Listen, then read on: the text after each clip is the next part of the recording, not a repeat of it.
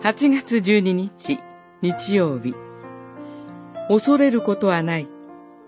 マタイによる福音書14章22から33節イエスはすぐ彼らに話しかけられた。安心しなさい。私だ。恐れることはない。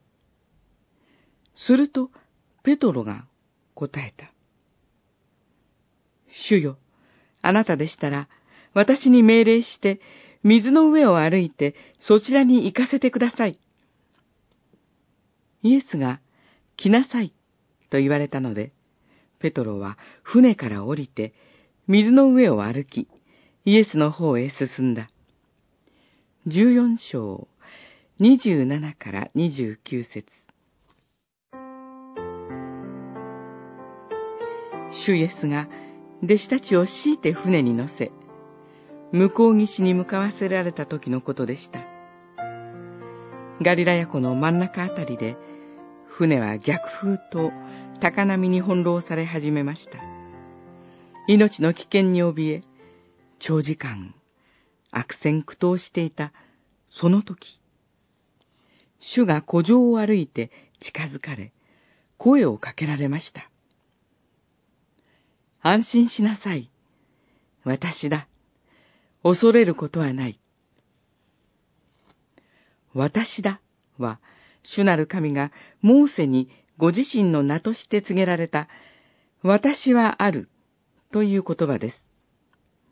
永遠にいます全能の生ける神として、モーセにご自身を表されたお方こそ、主イエス・キリストです。この種の臨在こそが、弟子たちがいかなる状況の中でも安心でき、また何者をも恐れる必要のない唯一の根拠です。ペトロは言いました。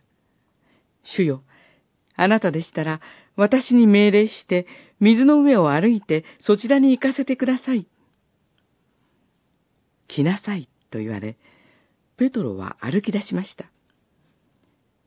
しかし、強風に気を取られた途端、恐怖に襲われ沈みかけました。